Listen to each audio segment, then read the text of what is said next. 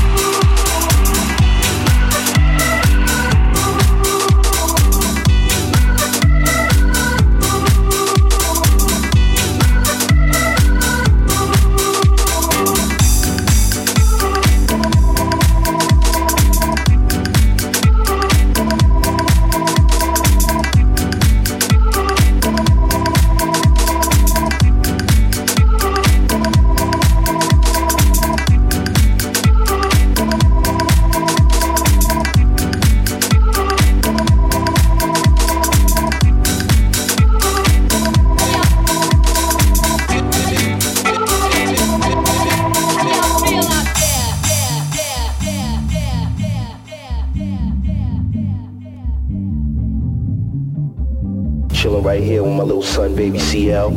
I got my man Chocolate Boy Wonder, Soul Brother Number One, Yo PR. Hit that off, man.